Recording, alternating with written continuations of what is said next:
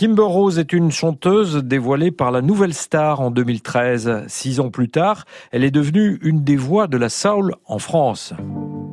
Kimber Rose a une culture métissée. Elle a vécu son enfance à Londres. Elle habite aujourd'hui en France. Elle était au départ attirée par la pop, mais sa rencontre avec des musiciens l'a entraînée vers la soul. C'est dans cet univers qu'elle excelle aujourd'hui. Sur son premier album, sorti en 2018, le suivant est déjà en préparation.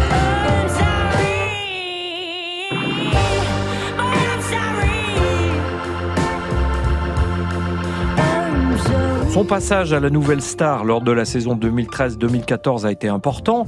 Elle faisait partie des 16 finalistes, mais elle n'a pas gagné. Ce moment lui a tout de même procuré une belle expérience dont elle parlait sur France Info. C'était une expérience très très particulière. Je ne pense pas être la bonne candidate pour ce genre d'émission. Je venais d'avoir un bébé en plus, donc j'avais laissé mon bébé euh, de 6 mois à la maison. Pas bien dans ma peau du tout, euh, bah justement avec ce poids de grossesse que je n'avais pas encore perdu et qui me pesait vraiment. quand j'ai commencé le casting et que je me suis rendue à Bourse pour faire la première étape, franchement j'y croyais pas du tout quoi.